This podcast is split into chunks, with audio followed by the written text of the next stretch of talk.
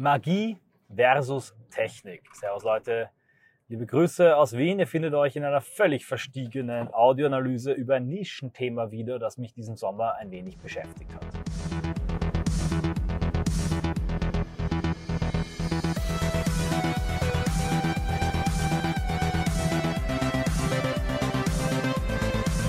Diesen Sommer las ich die Schriften der Gruppe von Ur, eine äh, Gruppe rund um den jungen Julius Evola und ein paar andere Leute aus verschiedensten Strömungen und Glaubensrichtungen in Italien. Futuristisch, avantgardistisch, esoterisch interessiert. War eine spannende Lektüre im Sommer.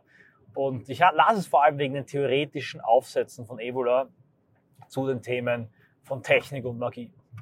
Es gibt einen indischen Guru, Satguru heißt er. Die meisten von euch haben schon mal von dem gehört, vor allem über seine unglückliche und unglückselige Rolle in der Corona-Pandemie. Aber abgesehen davon sagt er immer wieder schlaue Sachen, ist ein witziger, charismatischer Typ und er ist insbesondere ein indischer Patriot, Traditionalist, ja Nationalist. Das finde ich sehr gut an ihm. Aber er sagte mal einen Satz, der mir zu denken gab und den ich nicht mochte und den Evola dann für mich widerlegt hat. Und ein kleiner Gedankensplitter, der euch vielleicht auch interessieren könnte. Und zwar sagte er, ja, äh, er sprach halt von den sogenannten Cities, es gibt diese Idee im Hinduismus, aber auch in fast allen traditionalen Religionen, aber auch, man muss sagen, in den monotheistischen, dass man über Meditation, über geistige Übung, über ähm, geistiges Wachstum irgendwann auch mal besondere Fähigkeiten bekommt. Gerade eben, äh, in der hinduistischen, indischen Tradition, die Fakire sind hier ein Beispiel dafür. Man sagt eben, man bekommt dann die Fähigkeit, wenn man seine Kräfte, seine Chakren, das dritte Auge, Quandalini etc. Ich könnte jetzt lange darüber reden. Dann äh, kann man ja äh, in die Zukunft sehen, an andere Orte sehen, telepathisch kommunizieren, äh, man kann fliegen und so weiter und so fort. Und Sadhguru wurde mal darauf angesprochen, sagte, ja, eine interessante Entwicklung heute der Moderne ist, dass diese Cities, mit denen früher vor allem Jahrmarktszauberer zum großen Teil natürlich Betrüger geglänzt haben, irrelevant geworden sind, weitgehend irrelevant geworden sind, denn ähm, die Technik hat das alles unnötig gemacht. Und wozu soll ich jetzt zehn Jahre meditieren, um dann vielleicht irgendwie in äh, ganz besonderen Momenten, vorausgesetzt diese Fähigkeiten wirkten wirklich mit einem anderen Guru kommunizieren zu können, der in den Bengalen sitzt, wenn ich heute einfach mein Handy nehme und äh, ihm über Telegram eine Nachricht schreibe. Kurzer Einschub. Ich behaupte jetzt nicht, dass diese ganzen Cities und diese ganzen magischen und sonstigen Fähigkeiten real sind. Äh, wem das alles schon zu verstiegen ist, der kann ja gerne wegklicken. Bitte, wer sich jetzt beschwert in den Kommentaren, äh, ihr seid vollkommen selber schuld ich gehe jetzt einfach mal davon aus, dass es die jetzt gibt oder gegeben hat oder geben könnte und äh, möchte hier eigentlich ein anderes Argument entwickeln. Also Sadhgurus Argument war, ja, das braucht man nicht mehr. Die Technik, die moderne Technik hat diese Fähigkeiten, Raum und Zeit zu überwinden, äh, möglich gemacht, viel einfacher möglich gemacht und daher ist der einzige Mehrwert, der heute von Meditation, von Yoga, von Körperübung bleibt, richtig zu leben, glücklich zu leben und am Ende eben auch zufrieden zu sterben. Und das sieht er sogar als einen gewissen Vorteil, weil damit eben Leute, die bloße Macht wollen und äh, bloß diesen Show-Effekt haben wollen, aus dem Bereich der Meditation und der Askese vertrieben wurden und sich eher im Bereich der Start-ups, der Technik, der Nanotechnologie und des Transhumanismus einfinden. Ich sage jetzt nicht explizit, aber so führe ich sein Argument weiter aus. Interessanter Standpunkt. Dann haben wir auch ein berühmtes Zitat unterschiedlichen Autoren in den Mund gelegt. Die Technik ist in einer Perfektionsstufe irgendwann von Magie nicht mehr unterscheidbar. Warum? Magie ist, was ist Magie? Wer hat aufgepasst? Natürlich ist Magie Physik durch, durch Wollen.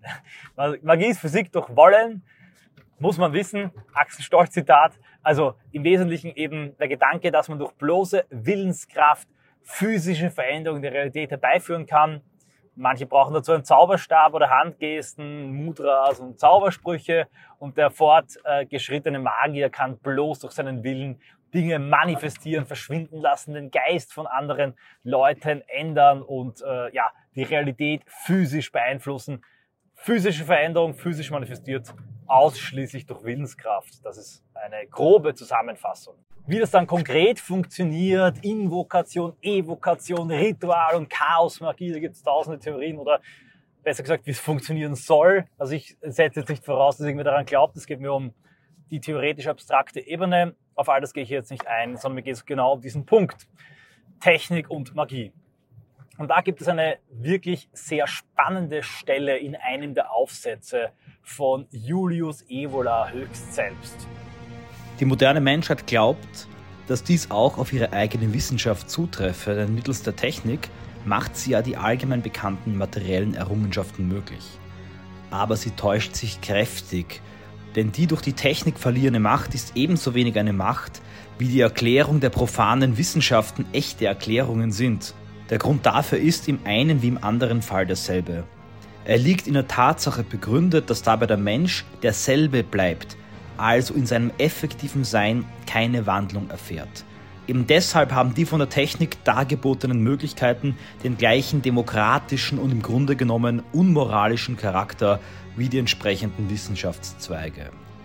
Dass die Menschen verschieden sind, bedeutet für sie nichts. Sie beruhen auf einer Macht, die nur aus Automatismen besteht, einer Macht, die allen und doch gleichzeitig niemandem gehört, die nicht Wert ist, die nicht Gerechtigkeit ist und die einen Menschen mächtiger machen kann, ohne ihn zur selben Zeit auch höherstehender zu machen. Da sie absolut mechanistisch und anorganisch, also ohne Beziehung zum Wesensmittelpunkt des Ichs ist, stellt die Welt Technik vielmehr das genaue Gegenteil von dem dar, was den Charakter einer wahren Macht ausmacht, die aus Überlegenheit geschaffen ein Zeichen von Überlegenheit ist. Unübertragbar, unverzichtbar spirituell. Und man muss eingestehen, dass der Mensch mit all seinem Wissen um die äußeren Erscheinungen und in Mitteln seiner zahllosen diabolischen Maschinen armseliger und verlorener ist als je zuvor und spirituell viel eher ein Barbar ist als diejenigen, die er sich anmaßt, mit diesem Titel abzustempeln, da er selber immer mehr den Umständen unterworfen ist, als dass er sie sich unterwirft und da er deshalb Reaktionen in einem Spiel irrationaler Kräfte ausgesetzt ist, die die Fata Morgana seiner ausschließlich materiellen und sich über materielle Dinge erstrengenden Macht nur zu vergänglich werden lässt. Er ist so weit entfernt vom Weg der Selbstverwirklichung wie kein Mensch irgendeiner anderen Kultur vor ihm, weil ein teuflisch zu nennender Ersatz des Wissens und der Macht in den Platz des wahren Wissens und der wahren Macht eingenommen hat. Diese wahre Macht, wiederholen wir es, ist im initiatischen Bereich eine Gerechtigkeit, der Beweis einer Würde, der natürliche und unverzichtbare Ausfluss eines vervollkommneten Lebens und wird zuteil nach der wohlumgrenzten Stufe einer solchen Vervollkommnung. Evola geht sogar noch tiefer in die Technikkritik hinein, später im Buch auf Seite 264, auch das lese ich kurz vor. Viele sind in einer geradezu kindlichen Auffassung von magischer Aktion stecken geblieben, als ob es sich um etwas handelte, was ganz ohne Kausalzusammenhang einfach auftritt, mehr oder weniger, wie es für die Zauberstäbe in den Märchen typisch ist, die von selbst und ganz automatisch diesen oder jenen Effekt hervorbringen. Natürlich ist der Horizont nicht viel weiter gesteckt, wenn man sich statt auf Zauberstäbe auf mysteriöse Formeln oder geheime Zeichen stützen will, die über eine derartige Macht verfügen sollen. Dazu wäre vielleicht nebenbei zu bemerken, dass Magisches in diesem Sinne, wenn überhaupt, nur in der modernen Technik möglich ist, nicht aber in der wahren Welt der Magie. Die Macht, einen ganzen Felsen in die Luft zu sprengen, indem man bloß den Druckknopf eines Schalters betätigt oder ganz einfach die Macht, Feuer aufflammen zu lassen, indem man ein Zündholz reibt, ist im Grunde genommen genau von dieser Art. Hier bin ich, und dort entsteht der Effekt auf automatische, magische Weise hervorgebracht von einer Kraft, die nicht die meinige ist und die mir völlig unverständlich und fremd bleibt, wie gut ich auch ihre Wirkungsweise oder besser gesagt ihre Gewohnheiten kenne. Darüber hinaus lässt eine solche Magie der Technik auch diejenigen Möglichkeiten zu, die, wie wir im vorausgegangenen Abschnitt gezeigt haben, die Magie ausschließt. Man kann sie ohne Unterschied benutzen, ganz gleich für welchen Wunsch oder Zweck, ganz gleich welches Menschen. Der wahre magische Akt hingegen ist vom Standpunkt der inneren Erfahrung genau das Gegenteil eines Wunders im vorstehenden Sinne, das heißt eines unverständlichen und Verwunderung erregenden Phänomens. Wie wir sehen, sieht Evola im Unterschied zu den vorgenannten Ansichten und Zitaten einen krassen und fundamentalen Unterschied zwischen Magie und Fähigkeiten, die jetzt über magische Praxis und Übungen erarbeitet würden und der Technik, die solche Fähigkeiten dann nachbaut und nachbildet und angleicht. Und hier nochmal auch zur Verdeutlichung, wenn ich jetzt äh, Nanoschwärme habe, die vielleicht gegenständig materialisieren können oder in meinem Körper über Ausschüttung von irgendwelchen chemischen Mitteln verschiedenste Zustände und Reaktionen herbeiführen können oder gar mein Körper selber schon androidartig technisch durchzogen ist, ja, dann kann ich tatsächlich mit meinen Gedanken stark auf die Physis einwirken. Und äh, Evola sagt aber, die Technik hat einen demokratischen Aspekt. Und bei Evola ist das immer ein, ein Vorwurf, denn er ist kein Freund der Demokratie. Für ihn ist Demokratie das Prinzip, dass Quantität über Prinzipien steht. Also selber im Prinzip eine Idee, die aber besagt, dass die Idee sich der Zahl beugen muss. Denn klarerweise, wenn die Mehrheit in der Demokratie sagt, das ist so, dann ist es so, selbst wenn es theoretisch falsch sein könnte. Das ist das Prinzip der Demokratie und das lehnt Evola zutiefst ab. Ganz ähm, primitiv und grob gesagt, Evola ist anti-egalitaristisch und für ihn ist äh, die Demokratie ein egalitaristisches Prinzip, das alle Menschen zuerst einander angleicht als passiv und aktiv Wahlberechtigte und dann aus dieser Mehrheit rein quantitativ durch Zählen von Stimmen, Zusammenzählung von Stimmen eine, ein Mehrheitsvotum erzeugt, das dann auch jede für Evola eben absolute objektive Wahrheit übertrumpfen kann. Und für Evola hat die Technik diesen Charakter, denn er sagt im Bereich der Magie, muss jede Fähigkeit und jedes City, und Evola glaubt fest daran, dass es sie gibt, erst durch jahrelange geistige Übung, Askese und Training erarbeitet werden. Und Evola geht davon aus, dass diese Form der Askese, der Übung des Trainings, in der man auch alle Ängste überwinden muss, die Willensschwäche überwinden muss, auch etwas ist, das diesen Menschen charakterlich festigt und dazu bringt, dass er dann mit diesen erworbenen Mitteln, Möglichkeiten und Mächten nicht leichtsinnig umgeht.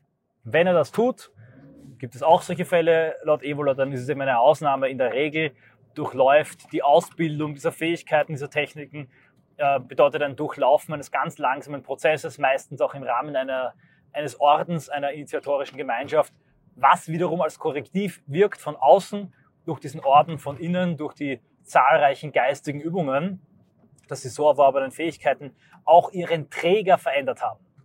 Und auch wenn man das jetzt nicht glaubt, auch wenn die ganze Magiegeschichte vollkommen gleichgültig ist, kommt daraus im Kontrast eine wichtige Kritik an der Technik. Er sagt, Evola, die Technik gibt den Menschen allein durch das Drücken eines Knopfs, das Ziehen eines Hebels unglaubliche, gigantische Machtmittel in die Hand, die ein einzelner Mensch in dieser Form eigentlich nicht haben sollte, ohne dass dieser Mensch sich irgendwie geistig vor, äh, entwickeln oder bilden musste, ohne dass dieser Mensch irgendwie eine Form der Askese, eine Form der moralischen Übung, eine Form der Selbstschau, eine Form der Selbstfindung durchlaufen musste, bekommt er über die Technik direkt in die Hand gedrückt gigantische Möglichkeiten. Da braucht man nicht nur die Atombombe denken, die quasi den Explosionszauber mit einem Knopfdruck erzeugt. Nein, es reicht schon ans Handy zu denken, an das Internet, an das Wissen der Welt, das zu einem Großteil für äh, Pornosucht verwendet wird und um zu sehen, dass Ebola hier einen wichtigen Punkt hat. Die umfassende, allgegenwärtige Verfügbarkeit von gigantischen, magisch wirkenden Machtmitteln der Kommunikation, der Zerstörung, der Vernetzung, der Verbreitung von Informationen und Lügen und äh, gefährlichen Dingen in Verbindung mit der Tatsache, dass jeder Zugriff darauf hat und jeder darüber verfügen kann, ohne dass er vorher irgendeine äh, Prüfung, eine Reife durchlaufen musste, erzeugt gigantische Gefahren. Die Auswirkungen vor allem im Bereich der Unterhaltungsindustrie, der ähm, Gesellschaft, der Liebe, des Glücksspiels, des Betrugs erleben wir.